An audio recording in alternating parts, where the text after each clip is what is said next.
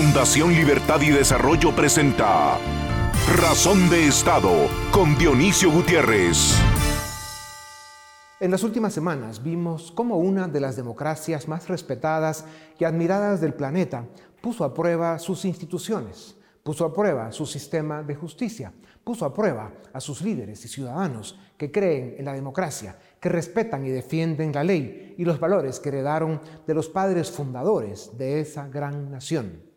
Los Estados Unidos de América demostró una vez más la fuerza y la confianza que les da la libertad, su valor principal, el corazón y la razón de su éxito como nación. Estados Unidos demostró una vez más que el Estado de Derecho es la columna, el fundamento sobre el que luchan cada día para resolver sus problemas, aliviar sus diferencias, para enfrentar los desafíos que presenta la fragilidad inherente a la democracia, precisamente por su naturaleza democrática, fundada en la libertad. Estos son los valores y los sacrificios, la condición para construir una nación de oportunidades, en libertad, una nación donde gobernantes y gobernados respetan la ley y quien no lo hiciera enfrenta la justicia. En medio del drama y la expectativa mundial sobre el desenlace de un extraño paréntesis en el faro liberal de Occidente, como lo anunciaron los pronósticos, estamos enfrentando la segunda ola de una pandemia. Para los habitantes de esta tierra que estamos viviendo estos tiempos, a pesar de los capítulos difíciles de nuestra historia, sin duda, esta es la crisis más severa y dolorosa de nuestra vida. Al virus, a nuestro subdesarrollo político, a la pobreza y a la debilidad estructural del Estado guatemalteco se sumaron más hambre, más desnutrición, y la pérdida de oportunidades que ya eran escasas antes de la pandemia. No sabemos realmente cuántos guatemaltecos están muriendo por la pandemia, por el hambre, por tristeza y depresión. Una pandemia es una prueba de gobernanza, no la que intentan o no los gobiernos sin recursos humanos y financieros suficientes. Una pandemia es una prueba de gobernanza personal. El sentido de responsabilidad individual y sacrificio por los demás, virtudes como el valor y la disciplina con que actuamos para cuidarnos unos a otros, la solidaridad, el equilibrio perfecto para preservar la economía, fuente de sobrevivencia, son la ecuación indispensable para llegar al otro lado de este valle de lágrimas con la mayor cantidad de vidas salvadas y los ánimos fuertes para seguir luchando. 2021 será el año en que los países desarrollados se vacunarán y empezarán el camino que los llevará al mundo que les tocará vivir después de una pandemia, con los cambios en el diario vivir, el trabajo desde casa, las novedades tecnológicas, la nueva realidad en los modelos de empresa y negocio, con los que sobrevivieron porque se adaptaron y los que se quedaron en el campo de batalla porque ese era su destino. Esperamos que antes de 2022 tengamos el mismo plan para la América Latina. Una de las grandes lecciones que dejará esta pandemia es la importancia de la economía. Esta no puede ser instrumento o excusa de conflicto ideológico. La economía solo puede funcionar y florecer en un marco de libertad y certeza jurídica. La inversión, la creación de oportunidades y el mercado son los instrumentos que desarrollan naciones. Cuidando la vida de los demás, cuidaremos la nuestra. Trabajando duro, aliviaremos el dolor que provocan la pobreza y la falta de esperanza. Y si confiamos en nosotros mismos, practicamos un optimismo inteligente y somos ciudadanos presentes y defensores de la libertad, la democracia y la república, conquistaremos el futuro que merece Guatemala. Esta es la prueba de nuestras vidas y el único camino para rescatar la senda del progreso. A continuación, el documental En Razón de Estado. En 2020, la humanidad fue víctima colectiva del embate de un virus microscópico que en pocas semanas puso al mundo en jaque, incluyendo a los países más desarrollados, a las economías más pujantes y a los sistemas de salud más modernos. La especie humana recibió una fría dosis de humildad al enfrentar una pandemia para la que no estaba preparada y la que cobra ya más de 2 millones de decesos, convirtiéndola en el evento más mortífero de los últimos 58 años. El miedo y la incertidumbre se apoderaron de las sociedades. Muchos gobiernos cayeron en la tentación autoritaria e impusieron cierres totales y medidas restrictivas que, en los países subdesarrollados, más que ayudar a contener el virus, provocaron la peor catástrofe económica de los últimos 100 años. Hace unos días, la Universidad de Stanford publicó un estudio en el que comparó el desempeño de países que aplicaron cierres agresivos, como Estados Unidos, Francia, España, Inglaterra e Italia, versus países que optaron por medidas más liberales, como Corea del Sur y Suecia. La conclusión es que los cierres no necesariamente detuvieron el avance del virus, mientras que solo generaron pérdidas económicas catastróficas. El Producto Interno Bruto Mundial cayó casi 4.3% en 2020. Cientos de miles de empresas cerraron, millones de personas perdieron sus empleos. América Latina fue de las regiones más afectadas, anulando los avances de los últimos 15 años, con una contracción económica de 8% en 2020, lo que provocó que más de 45 millones de personas cayeran en pobreza y que pequeños y medianos empresarios quebraran, poniendo sus sueños en pausa. Con el tiempo, aprendimos que el virus no se combate con encierros o cuarentenas. La responsabilidad de contener el avance de la pandemia es de todos, pero en especial es una responsabilidad personal. Con el paso de los meses hemos aprendido que la fórmula de mascarilla, distancia y libertad nos permite enfrentar al virus en la calle y cumplir con nuestras responsabilidades para sobrevivir. Apelamos a que la ciencia nos diera respuestas y la comunidad científica ha respondido a la altura. En menos de dos meses se entendió mejor al virus. En menos de seis se encontraron las combinaciones de tratamientos médicos para reducir los efectos nocivos de la enfermedad. Y en menos de un año se desarrolló una vacuna que hoy nos permite recuperar la esperanza de que pronto volveremos a la normalidad. Así cerramos el 2020. Sin embargo, la historia nos enseña que las pandemias se presentan en olas de contagio y posibles mutaciones del virus. En Guatemala, con más dudas que certezas y con recursos escasos, gobierno y sociedad sobrevivimos la primera ola de COVID-19. A pesar de tener un sistema de salud precario, abandonado y saqueado durante décadas por políticos inescrupulosos. Los guatemaltecos entendimos que solo con responsabilidad y disciplina individual podíamos contener el avance de la enfermedad. Sin embargo, la fatiga pandémica y las fiestas de Navidad y Año Nuevo relajaron la disciplina y se olvidó la responsabilidad, provocando que el virus avanzara en nuestras familias y comunidades. Hoy debemos volver a la carga, la disciplina y la responsabilidad. Guatemala enfrenta la segunda ola. Solo en la última semana tuvimos tres días con más de mil nuevos casos reportados números que se asemejan a los peores días de junio 2020. Esto ha provocado que, otra vez, los hospitales empiecen a saturarse, aunque por el hecho de entender mejor la enfermedad y tener tratamientos efectivos, el número de casos fatales se ha reducido. A pesar de la gravedad de la crisis, sigue siendo verdad que el encierro y las medidas restrictivas son una medicina más dañina que la enfermedad, pues, como la historia lo confirma, las cuarentenas matan más seres humanos de hambre que los que mueren por el virus. Nuevamente, es hora de que el ciudadano asuma su responsabilidad para cuidarnos unos a otros mascarilla, distancia y libertad seguirá siendo el camino menos doloroso para vencer la crisis más severa del último siglo. A continuación, una entrevista exclusiva en Razón de Estado. Bienvenidos a Razón de Estado. Tengo el gusto de presentarles a Rodolfo Mendoza, director estratégico de Diestra, y a Felipe Edward Chicola, director del área política de Fundación Libertad y Desarrollo. 2021 eh, será el año en que los países desarrollados se vacunarán y empezarán el camino al mundo que les tocará vivir después de la pandemia. Esperamos que antes de 2022 tengamos el mismo plan para la América Latina. Eh, las dos grandes lecciones que dejará esta pandemia eh, son la primera, que tenemos que invertir más en nuestro sistema de salud y en educación, y la segunda lección es la importancia que se debe dar a la economía y al marco de libertades y certezas que necesita para ser la verdadera fuente de sobrevivencia que puede y debe ser.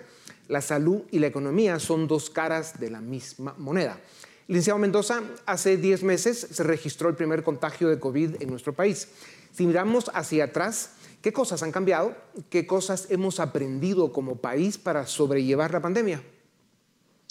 Creo que hemos aprendido muchísimo. En aquel tiempo había una gran ignorancia respecto a cómo poder enfrentar un contagio y la única medida que entonces se veía de frente era la que estaban aplicando desesperadamente en Europa, que eran hacer cierres totales de la economía. Entonces, eh, pareciera que era lo único que, la única opción, la única herramienta y Latinoamérica la aplicó de manera general, es decir, incluso anticipadamente. Nosotros llevábamos seis casos apenas cuando el primer confinamiento se dio. Eh, se creía que si se aplicaba un confinamiento el virus no iba a afectarnos y la verdad es que el confinamiento no, no mata al virus, no lo desaparece, solo lo retrasa.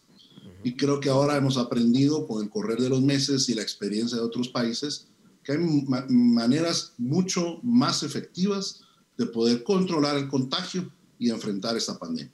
Claro, lo importante es que a pesar de los encierros, los países que estuvieron más encerrados, el virus de todas formas los alcanzó. Vamos a hablar de eso más adelante. Lick Chicola, en 2020 el mundo aprendió que el reto de contender una pandemia no solo se limita a reducir el número de contagios, sino también se debe evitar el colapso de las economías como consecuencia de las medidas de cierre de los gobiernos o la mera incertidumbre que genera un evento de esta naturaleza. Eh, con la experiencia vivida hasta hoy, ¿qué podemos decir de la relación entre la contención de la pandemia y la economía? ¿Qué países fueron más exitosos en evitar que sus economías sufrieran de forma desproporcionada? Bueno, yo creo que una conclusión que sacamos del 2020 es que los cierres, las cuarentenas, no necesariamente son las medidas más exitosas para contener el avance de la pandemia y por el contrario, la enfermedad, eh, la medicina sale más cara que la enfermedad. Por ejemplo, España, Italia, Gran Bretaña, que son países que implementaron cierres muy agresivos desde muy temprano en la pandemia, cerraron el 2020 con casi mil contagios por millón de habitantes, lo cual los ubica entre los países con mayor contagio. Y tuvieron una caída del PIB por encima del 9% mientras que otros países como Corea del Sur, como Japón, Indonesia, que no implementaron medidas de cuarentenas tan agresivas como los que les mencioné anteriormente, son los países que tienen de las tasas más bajas de contagio y cuyas economías no sufrieron tanto. Entonces, ¿qué nos dice esto? Primero, las cuarentenas muy agresivas no contienen el virus y solo contribuyen a eh, hacer, digamos, un, escenario económico eh, eh, más negativo. Creo que aquí, como lo decía Rodolfo en la pregunta anterior, como el mundo ha ido aprendiendo a contener el virus mediante el uso de la mascarilla, mediante la capacidad de rastrear focos de contagio y también eh, lo que hemos aprendido en el 2020 es cómo tratar mejor la enfermedad para que indistintamente del número de contagios se contengan las muertes, que al final creo yo es lo que se debe de prevenir. Más que cuarentenas, creo que se necesitan estrategias inteligentes de cómo contener el desarrollo de la enfermedad. O sea, ese reto de contener los contagios al mismo tiempo que se evita el colapso económico es eh, la fórmula perfecta dentro de lo que es esta tragedia para navegar con menos tormentos y dolores esta crisis. ¿Es así? totalmente, totalmente. O sea, aquí al final de cuentas, lo que aprendimos también a lo largo de este primer año de pandemia es que no podemos descuidar la economía por querer contener la enfermedad y viceversa. Si no podemos eh, dejar que básicamente eh, el cierre o las cuarentenas sean los mecanismos de contención de la enfermedad, porque la medicina nos sale más cara. Tenemos que ser muy balanceados y apostar por un mecanismo en donde le, entreguemos al ciudadano la responsabilidad de cuidarse mediante distanciamiento social, mascarilla y el uso de políticas de higiene. Sin duda alguna. Licenciado Mendoza, Guatemala junto a Honduras fueron eh, los países que implementaron las cuarentenas más extensas a nivel mundial. 14 semanas de confinamiento entre marzo y julio, si mal no recuerdo. Eh, se caracterizaron, digamos, como la primera respuesta a esa primera oleada de contagios. Con la experiencia acumulada de estos meses, ¿cómo evaluamos la respuesta del gobierno a esa primera oleada? ¿Qué conclusión podemos sacar sobre el uso extendido de las cuarentenas y los confinamientos? En nuestro caso, la cuarentena anticipada lo que hizo es que retrasó realmente la entrada del virus eh, en una ola tan rápida como vimos en Europa. Y cuando se esperaba un pico en abril eh, o mayo, realmente se fue dando entre junio y julio. O sea que solamente lo retrasó y en vez de tener cuarentenas entre 5 a 7 semanas, que es para quienes lo aplican es lo máximo que se, se, se, se dice que debería aplicar, en Guatemala lo tuvimos 18, 19 semanas. Voy a añadir El Salvador en ese, en ese canasto también porque se duró tanto y todavía los salvadoreños y los hondureños fueron más duros que nosotros. Nosotros tuvimos una cuarentena parcial, pero lo que sucedió es que con el tiempo nos fuimos dando cuenta que se podía contener de otra manera. Eh, a las cinco o seis semanas la gente ya no aguantaba, salió a la calle a trabajar sin importar las medidas que habían. Eh, vimos un, un, crecimiento muy alto de trabajadores regresando a oficinas y de personas regresando a los comercios y la gente comenzó a tomar responsabilidad de sí mismo. Y creo que aquí hay una lección muy importante y es que la responsabilidad individual pudo más que lo que son las medidas gubernamentales. Claro, una responsabilidad, que, en una responsabilidad que en este momento está un poquito, eh, digamos, distraída. Eh, y si bien es cierto que la historia nos demuestra que de cuatro a seis semanas de encierros y cuarentenas, por el colapso que se produce en la economía, esa realidad termina al final del camino matando más seres humanos por hambre que por el virus. Por eso es tan importante el insistir en, digamos, lo poco efectivas que son las cuarentenas. Em, para ir adelantando otra vez, Chicola, en diciembre pasado, el doctor eh, Edwin Asturias indicó que la mayoría de los estudios realizados durante el segundo semestre de 2020 concluían eh, que, que, el recurso de los confinamientos no necesariamente había contribuido a contener la pandemia, incluso en Guatemala. Incluso se ha dado un reconocimiento implícito que la medicina probablemente salió más cara que la enfermedad, como usted ya lo ha mencionado un par de veces. Quiere decir que las medidas de confinamiento no retornarán, eh, porque vemos que algunos países en Europa parecen decididos a recurrir a, una herramienta que ha sido tan cuestionada. Yo esperaría que los países tomen decisiones sobre datos reales y sobre lo que la ciencia ha avanzado. Y la conclusión de las investigaciones científicas, no solo en el marco médico, epidemiológico, sino también sociológico y económico, es que la cuarentena no contiene el desarrollo de la enfermedad. Aquí, como lo hemos dicho, la receta es otra. Mascarilla, distancia, libertad, eh, un mecanismo de identificar dónde están los focos de contagio. ¿Por qué los países pareciera que están nuevamente recurriendo a este tipo de, medidas? Bueno, creo que para empezar son pocos, pero creo que son países en donde ya vimos que en 2020 se asustaron, porque otra vez estamos viendo los países de Europa occidental siendo los que, los que están liderando esta nueva ola de encierros. Y cuando estamos viendo que los países asiáticos que ya tenían experiencia conteniendo pandemias o combatiendo pandemias, simplemente están optando por dejar que sus ciudadanos, mediante responsabilidad individual, protocolos de higiene y distanciamiento social, sean quienes se enfrenten a la, pandemia. ahora bien, Yo esperaría que en América Latina copiemos el modelo asiático de no cerrar y no el europeo que los datos nos han dicho que es desastroso para países como los nuestros. Claro, y la razón de fondo es que los países europeos, eh, el mismo caso de Estados Unidos, tienen el espacio fiscal, los recursos para poder encerrar a su gente y mandarles un cheque mensual a los que más lo necesiten para sobrevivir. Pero en, nuestra parte del mundo eso es absolutamente eh, pues una misión suicida. Eh, Lick Mendoza desde hace unos meses se ha venido anunciando la segunda ola de contagios parecía que de tanto predecirla eh, no llegaba, pero los datos vistos en las primeras semanas de enero eh, parecen indicar que estamos ahí. ¿Qué proyecciones podemos hacer al respecto? ¿Qué, podemos esperar en las próximas semanas? Creo que podemos esperar tres escenarios específicos. El primero es que lo que estamos viendo es un hipo ocasionado de las aglomeraciones de diciembre y volverá a bajar. El segundo es que estamos ante una nueva, eh, una nueva altura, una nueva normalidad de casos, es decir, en vez de reportar 600 a la semana, reportamos 1000, que son esa es la proyección de la Universidad de Washington para Guatemala. El tercer escenario es que esto es, va a incrementarse a ser una segunda ola. Yo creería que vamos a ver una segunda ola un poquito más alta, no tanto Guatemala tiene dos grandes ventajas sobre lo que hemos visto en Europa y en otros países. Una gran ventaja es que en Guatemala se usa más la mascarilla de lo que la gente cree o damos crédito, sobre todo en las áreas urbanas. Es uno de los países que usa la mascarilla por arriba del promedio mundial eh, y, y, eso ha beneficiado mucho. Y la segunda ventaja es que no somos una población eh, altamente urbana. Solo la mitad de nuestra población es urbana, la otra es rural y el contagio crece muchísimo más rápido en las ciudades que en el campo. Eso ha hecho que en nuestra realidad avance mucho más lento que en otros países. Tenemos un crecimiento, pero tenemos un crecimiento muy lento. Hasta ahorita el, el, el eh, R, eh, el RO, que le dicen que es el factor de contagio, está en 1.15. Es realmente, es creciente, pero es lento y gradual.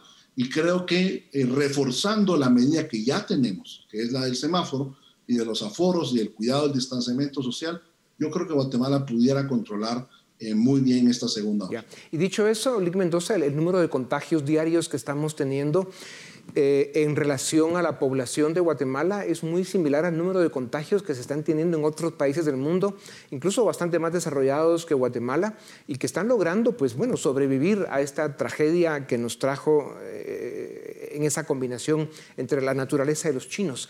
Eh, Chicola, a pesar de todo, la letalidad en el mundo ha ido en franco descenso. Incluso pese a las críticas, en Guatemala no hemos tenido cifras de mortalidad mayores que las de países de similar ingreso per cápita.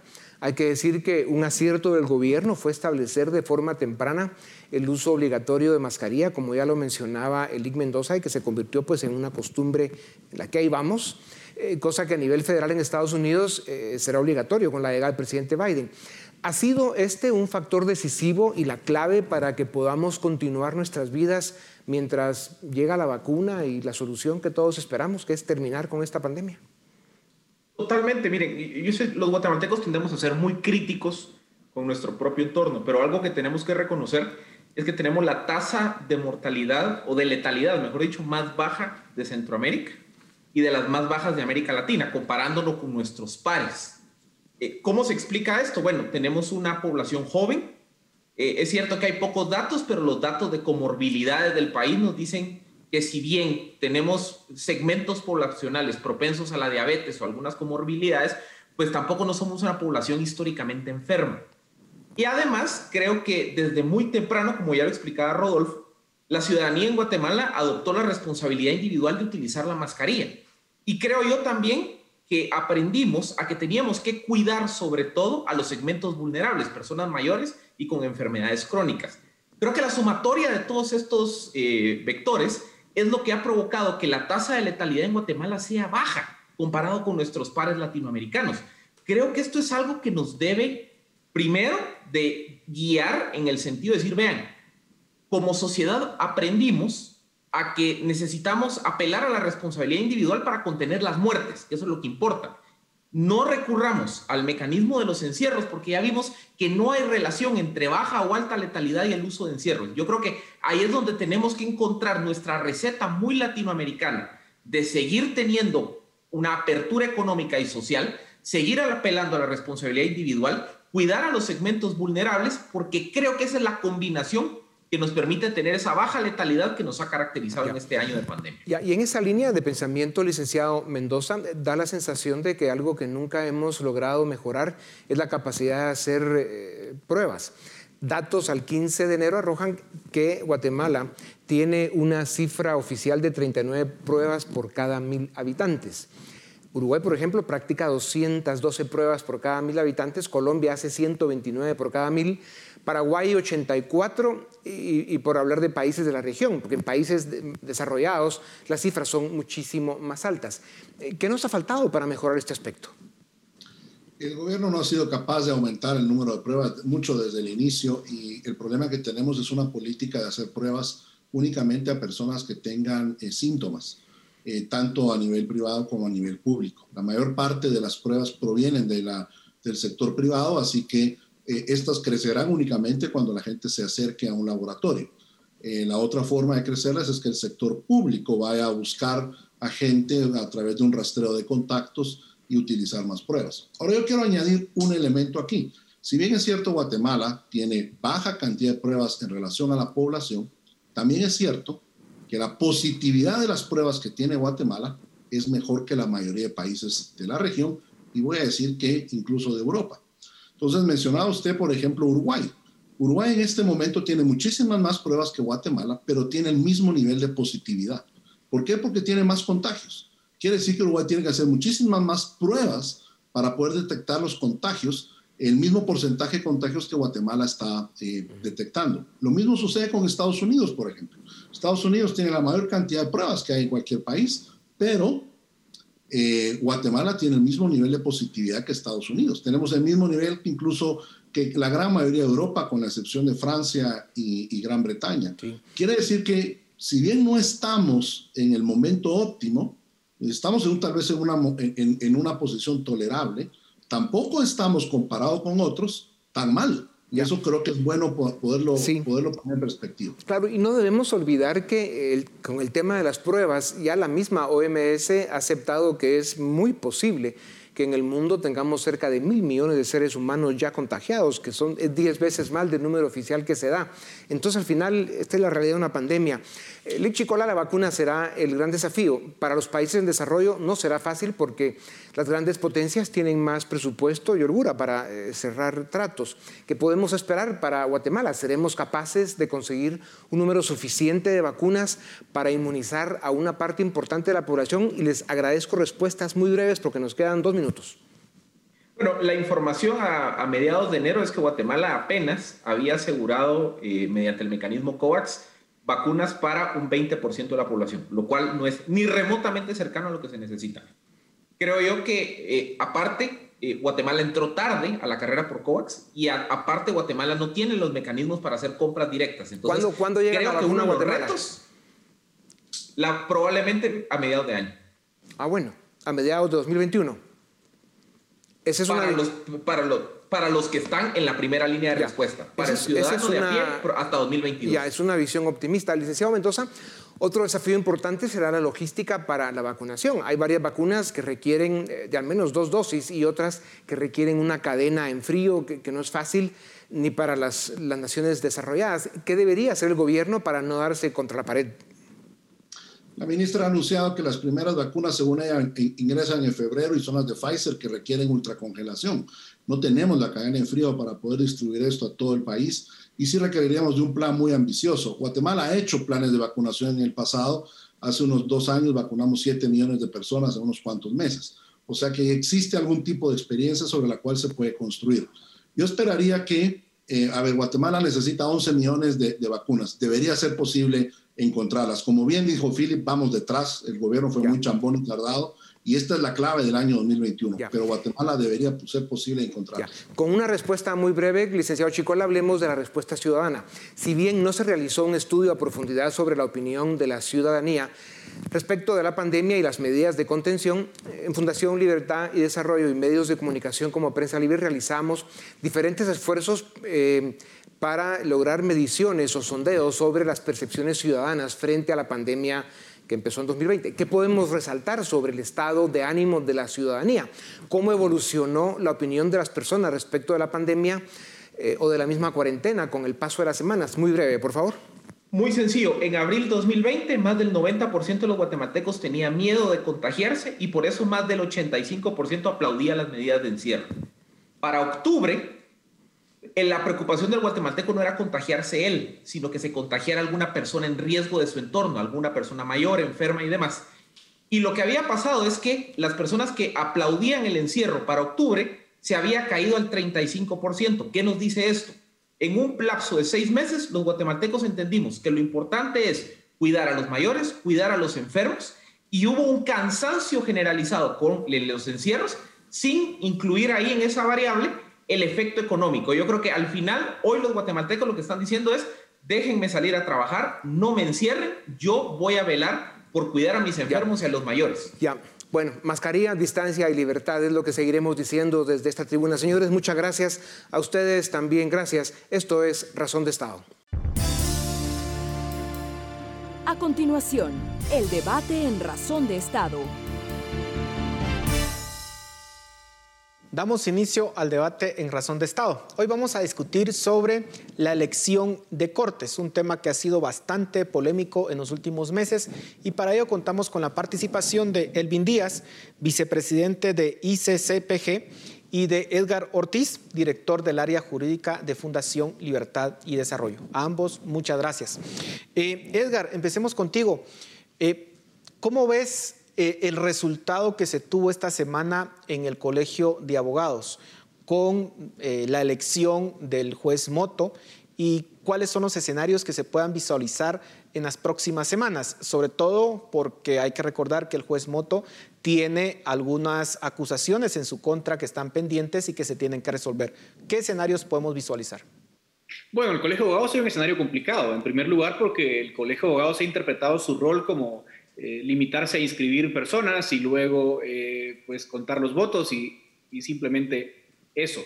Sin embargo, no ha hecho un trabajo de filtración, no ha hecho un trabajo de examen de los requisitos que, digamos, deberían cumplir los que quieren aspirar a la Corte de Constitucionalidad. Entonces, en el caso concreto de la elección actual, vemos que tanto el juez Moto como el candidato Estuardo Galvez tenían algunos señalamientos que de alguna forma comprometen su idoneidad para ocupar el cargo.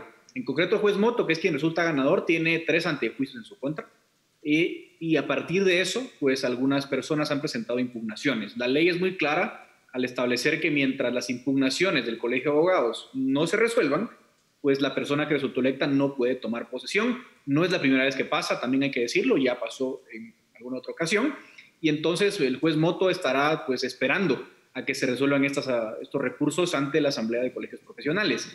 Eh, me imagino que posteriormente a eso veremos algunos otros pronunciamientos. La fiscal general también había hablado de que iba a impugnar. Entonces, lo que tenemos en estos momentos, Paul, es una, pues, un escenario cuesta arriba, un escenario en el cual eh, una elección eh, que ya se había cuestionado hace unas semanas vuelve a caer en múltiples cuestionamientos, pero más allá de los simples, digamos, problemas o impugnaciones yo creo que en el fondo nos debería preocupar que la persona que ganó la elección no cumple con los requisitos de idoneidad, no es una persona que represente el perfil que queremos en, la Corte de Constitucionalidad y no es casualidad por eso, eh, y con eso termino, que el subsecretario de Estado para Asuntos del Hemisferio Occidental de los Estados Unidos, me refiero a Michael Cossack, haya tuiteado eh, en referencia a la elección de magistrados de la CC en Guatemala, refiriéndose a que deberían ser aquellos con los más altos estándares los que lleguen y evidentemente sabemos que eso no fue lo que ocurrió ayer en el Abogados. Ahora, Elvin, ¿en qué situación nos coloca esto? Porque vemos una situación complicada, un panorama complicado en elecciones de corte. Lo mismo está sucediendo en la Corte Suprema de Justicia, que no se ha electo ya con más de un año de retraso. Eh, si queda en impasse la elección del juez Moto, también estaríamos en una, una situación similar, digamos, aunque claro, para él la elección solamente o su periodo solamente va a ser de algunos meses, pero enfrentamos también la elección de la Corte de Constitucionalidad para el próximo periodo en el mes de marzo o abril. ¿En qué nos deja? ¿Cuáles son las salidas que tenemos? De, hecho, es un problema eh, muy complejo porque esta elección es como el preámbulo y esto creo que la audiencia lo tiene que entender porque a veces pareciera que los abogados solo nos hablamos entre nosotros y es, bastante difícil comprenderlo en el sentido de que esta es una elección que lo que buscaba es sustituir, digamos, a la, vacante que había dejado el fallecimiento del licenciado Bonerge. Es decir, el periodo de, del licenciado Moto en caso de asumir finalizaría el 13 de abril. Sin embargo, existe una elección siguiente que debe estar prevista lo más tardar para la primera semana de, marzo, eh, donde el colegio vuelve otra vez al colegio de abogados y otros cuatro órganos electores, que ahí sí tenemos que hablar, digamos, de lo que es el proceso de elección de, magistrados de la, de la Corte de Constitucionalidad pone en relieve muchos aspectos que no solo lo que decía Edgar, que es algo importante que, y crucial que en esta coyuntura se entienda, sobre todo por el contexto en el que estamos, donde ese perfil idóneo sea la garantía para que realmente la próxima Corte de Constitucionalidad goce de independencia, de una independencia, digamos, al momento de resolver y no responda a ningún grupo de poder puntual y con todas las cosas en juego que van a venir para, la, es decir, la agenda que va a tener la próxima corte. Lo que estamos viendo es un preámbulo. Desde el 4 de enero prácticamente e iniciando el año, estamos viendo un escenario muy desfavorable donde ciertas fuerzas, en el caso de, de Minor Moto y del juez Minor Moto, hay que decirlo, sumamente cuestionado. Eh, es una persona que no reúne las condiciones de, idoneidad y honorabilidad, tiene procesos en contra, antejuicios en contra por su labor cuestionable como juez. Y cuando vemos que también otra situación se da de que el gremio, por decirlo así, eh, que somos más de 30 mil colegiados activos, únicamente el 10% se interesa en ir a las urnas a votar, da un reflejo también de que estas personas no representan la mayoría de los que estamos colegiados eh, activos, ¿verdad? En el gremio de abogados. Eso, al, esto, digamos, hay que pensarlo en función también de lo que está sucediendo. Ya, y con esto termino, la Corte Suprema de Justicia acaba de emitir su convocatoria hace unos días, muy puntual. De hecho, el 8 de febrero cerraría ya la inscripción de, quienes están interesados en ser candidatos para la próxima Corte de Constitucionalidad por este, por este órgano que la Corte Suprema de Justicia va a elegir. Lamentablemente es una Corte que ha continuado más de un año en sus funciones porque no se, no se efectuó la elección por parte del Congreso y el mismo Congreso también recientemente aprobó la convocatoria. Entonces estamos viendo que el proceso de Corte de Constitucionalidad está marcando fuertemente el contexto nacional y yo creo que todas y, todas todos los guatemaltecos debemos prestar mucha atención porque creo que hay muchas juego respecto a la democracia y el Estado de Derecho frente al máximo tribunal constitucional. Ahora, Edgar, eh, aquí es claramente un juego de poder. Eh, vemos grupos que están buscando tener una influencia en las cortes porque lo que están buscando en última instancia es impunidad hay procesos en su contra, hay juicios que se están llevando y lo que tratan de hacer es influir, poner básicamente a su gente para que en el futuro todos estos procesos judiciales se caigan. ¿Qué opción tiene la sociedad para evitar que esos grupos eh, de crimen organizado o grupos de redes de corrupción tomen control de las cortes? ¿Hay alguna vía para poder eh, lograr eh, magistrados honorables que reúnan los requisitos tanto para la CC como la Corte Suprema de Justicia? Sí, yo creo que eso es muy importante y mencionabas algo que sin caer en tecnicismos hay que explicarlo de la forma más simple posible. El gran problema es que por mil razones que hoy no vamos a discutir, la Corte de Constitucionalidad termina conociendo de todo. Entonces conoce desde la condena en un caso de corrupción hasta si una ley que pasa al Congreso es constitucional o no, o si un acto del presidente es en abuso de autoridad o no. Entonces, eh, es tan grande el poder que tiene la CC por su diseño que es tan importante esta elección. Dicho eso, eh, por esa razón, por esos motivos, eh, tener magistrados idóneos es pues el único seguro de vida que tenemos los ciudadanos de que se va más o menos a respetar el Estado de Derecho. Eh, creo que en estos momentos lo único que nos queda a los ciudadanos es eh, la unidad, ¿verdad? Es decir, eh, entender que el propósito común en estos momentos es tener una corte lo más transparente posible, que los temas ideológicos tienen que dar en un segundo plano, que ahorita lo más importante es que la gente que esté sentada en ese tribunal sea capaz y que sea transparente, que no tenga compromisos con la mafia, como aparentemente ha pasado en algunos casos concretos de magistrados que llegan al tribunal. Ese para mí tiene que ser el objetivo, una agenda minimalista en la que estemos de acuerdo todos en que va a llegar gente capaz, que los temas maximalistas de ideología y tal queden por otro lado y que en estos momentos, sobre todo la sociedad civil, que es la que más poder tiene para poder influir en estos temas de fiscalización, y sociedad civil me refiero tanto a tanques de pensamiento, sector privado y otros entes de la sociedad organizada civil, pues entiendan ese rol y que se unan y que lo que hagan es exigir cuentas. Y miren, no se trata de poner uno a su gente, se trata de exigirle a todos los órganos electores que van a nombrar magistrados que lo hagan con base a ciertos estándares, porque no hay que inventarse el agua azucarada.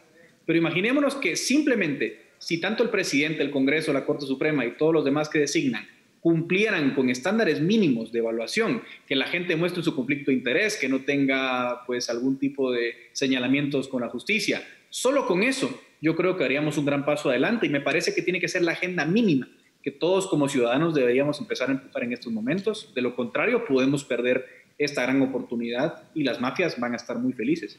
Ahora, Elvin, eh, Edgar mencionaba el tema ideológico y aquí hay que decirlo, hay quienes ven esta elección de Cortes como más que una lucha de poder de ciertos grupos criminales eh, por tomar control de las Cortes, lo ven como una cuestión ideológica y acusan a cierta parte de la izquierda de querer influir en la elección de Cortes para poner a personas afines a, la izquierda, digamos.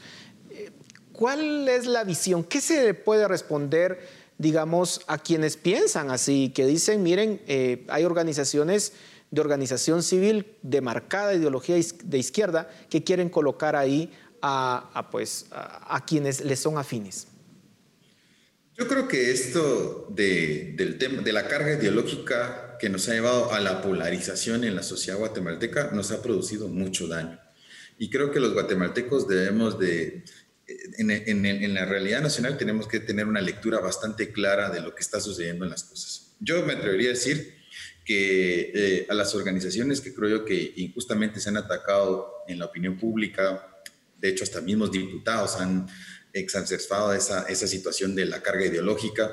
Me parece que lo han hecho con una narrativa que no solo es en, Guatemala, sino en América Latina y desde el norte ha venido, digamos, de, de tildar como de izquierda a cualquier expresión, digamos, que esté a favor del Estado de Derecho y la democracia.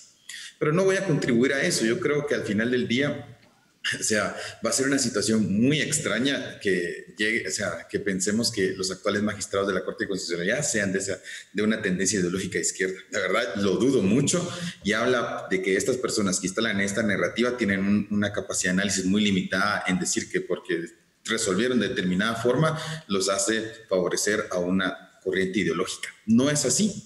De hecho, hay fallos que siguen, siendo recurrentes de anteriores cortes, ¿sí? Y nadie le está impregnando una carga ideológica a las anteriores cortes, por mencionar aspectos que creo yo que ahí es importante entender también cómo han sido los precedentes y la jurisprudencia del máximo tribunal constitucional. Sin embargo, yo lo que creo es que eso debe quedar en un segundo plano. Yo lo que creo es que aquí existe la oportunidad de que los órganos electores, que ojo, no estamos hablando de cualquier órgano elector, son los tres poderes del Estado, más la Universidad de San Carlos y el Colegio de Abogados los que tienen un papel determinante. La ley es muy limitada en cuestiones de transparencia y publicidad. Por eso coincido con Edgar en el sentido de que también debe ser un proceso con estándares mínimos sobre la transparencia y la publicidad. Por ejemplo, la ley no le obliga al presidente de la República que deba efectuar un proceso transparente a través de audiencias públicas, de que dé a conocer a la sociedad guatemalteca quiénes son los principales candidatos o interesados en ser designados por parte del organismo ejecutivo al, al máximo tribunal constitucional lo que haría, digamos, una voluntad política para poder favorecer esta transparencia y publicidad y sobre todo rescatar el perfil idóneo de los próximos magistrados es que, por ejemplo, el presidente de la República, si el Congreso de la República tuviera voluntad también de querer transparentar el proceso, lo podría definir y la misma Corte Suprema de Justicia que vemos que es un órgano bastante cerrado, digamos, a la, opinión pública y al tema de la transparencia, ahí habría las posibilidades de que ellos puedan caminar dejando los sesgos ideológicos, dejando los ataques injustos a determinadas organizaciones sociales y dejando de una vez por todas, digamos, el affair que dejó la lucha contra la corrupción con lo que fue sí sino realmente lo que se debe enfocar, además de la transparencia y la publicidad, es que realmente los próximos magistrados sean independientes. Y para que logremos esa independencia, de que no respondan a ninguna corriente ideológica, lo que tenemos que trabajar o pensar es en un perfil idóneo. Ahora, Edgar, eh, Elvin mencionaba algo muy importante, los procedimientos que se van a seguir para que tanto el presidente como el Congreso, la Corte Suprema de Justicia elijan a los magistrados de la CC. Eh, ¿Qué procedimientos deberían de hacerse? Eh, ¿Cómo transparentar para que toda la población quede satisfecha y diga, bueno, sí, se siguió un procedimiento que dio este resultado y que ese resultado pues nos permite a todos eh, confiar de que la justicia va a ser independiente. ¿Qué elementos deberían incluir en, esas, en ese proceso de elección? Es una excelente pregunta, Paul, sobre todo prospectivamente, porque yo creo que ya, ya vieron que convocó el Congreso, ya va a convocar la presidencia, ya convocó la Corte Suprema de Justicia. Y como dice Elvin, la ley no te dice tienen que reunirse tal día, de tal forma, de tal otra, simplemente te dice ellos tienen que designar a los magistrados. Entonces, yo lo que creo que hay que rescatar son varios, varios aspectos que dotarían transparencia al proceso. El primero, la publicidad. ¿sí? Es decir, eh, yo me acuerdo que en 2016, si lo usamos como referencia, acuérdense que los vientos eran otros y el, clima y el espíritu de los tiempos eh, era, era completamente distinto, la lucha contra la corrupción estaba en boga. En 2016, por ejemplo, el Congreso hizo una suerte de comisión multipartidaria que se integró con un diputado de cada bloque legislativo y fue el que evaluó los expedientes de los aspirantes. esa comisión luego puso una nota a los aspirantes, dejó a otros fuera porque no cumplían los requisitos y luego le dijo al Pleno, miren mucha, voten, ¿sí? Voten con, con base a esta lista. Algo que, por ejemplo, el Congreso no hizo ayer. Eh, si ustedes ven el decreto convocatorio del Congreso, no, no dice, eh, no crea una comisión especial, sino que le delega a la Junta Directiva la tarea de recepción de expedientes, aunque aún no sabemos si van a implementar algún tipo de mecanismo transparente, que deberían y están a tiempo de hacerlo. Todo se puede arreglar. Eh, la Corte Suprema de Justicia pasada también hizo una, un ejercicio parecido, una suerte de comisión, mini comisión de postulación entre los magistrados, en la que por lo menos se pudo ver quiénes se presentaron, qué criterios usaron, etcétera, con lo cual esta Corte podría eh, tomar como base aquel esfuerzo y, digamos, añadirle algunos elementos de transparencia que, serían mejores. Eh, por ejemplo, yo les digo algo que en Guatemala no entendemos, es el famoso contenido de las declaraciones de interés. Nunca evaluamos en Guatemala si los magistrados que van a llegar tienen o no conflictos de interés, sea comerciales, políticos, de cualquier tipo. Hay que conocerlos, hay que preguntar a la gente, mire usted, usted es abogado de algún imputado, usted tiene alguna afiliación política, eso hay que preguntarlo y generalmente no se pregunta. Para mí sería lo más importante. En 2016 el único que no hizo un proceso transparente fue el presidente Jimmy Morales. Simplemente mandó su nombramiento y ahí fue. Ojalá el presidente Yamatei entienda en estos momentos que el país atraviesa por un momento muy delicado y que él podría, en todo caso, darle mayor credibilidad o darle algo de credibilidad a su presidencia y decir, miren, yo a diferencia de mis antecesores voy a hacer las cosas bien, voy a montar un proceso transparente, voy a abrir los expedientes, voy a hacer las audiencias públicas, voy a transmitir por YouTube, además es facilísimo, y a partir de ahora voy a dar el ejemplo. Y resulte quien resulte electo, se va a hacer con base a un proceso transparente. Creo que eso sería en todo caso la mayor ganancia para el país. Por supuesto, quizás estoy soñando, pero creo que la ruta está marcada en esa dirección y ojalá que los actores políticos involucrados, sobre todo el presidente, tomen esa idea, la hagan suya y den el ejemplo. Eh, nos quedan 30 segundos. Eh, Elvin, eh, tenemos un cambio eh, de política en Estados Unidos. La presidencia de Donald Trump básicamente olvidó eh, esta parte del, hemisferio, no le puso mucha atención a Centroamérica. Pareciera que la administración de Biden posiblemente le ponga más atención. ¿Podría haber alguna influencia, algunas acciones que puedan tomar de parte de Estados Unidos para tratar de empujar el tema de transparencia en la región? Nos queda 30 segundos. Yo creo que sin duda eh, los intereses norteamericanos están puestos sobre la región centroamericana. Guatemala sigue siendo un país de interés por múltiples problemas. No dudo que el tema de lucha contra la corrupción siga estando en la agenda norteamericana, más ahora con el nuevo gobierno demócrata. Yo no, no pongo en duda eso. Perfecto, muchísimas gracias a ambos, a ustedes en casa, muchas gracias por su atención y esperamos que la elección de Cortes pueda ser transparente y que tengamos los magistrados que merecemos como ciudadanos, magistrados que le otorgan realmente independencia al sistema judicial. Muchas gracias, nos vemos hasta la próxima semana. Razón de Estado con Dionisio Gutiérrez es una producción de Fundación Libertad y Desarrollo.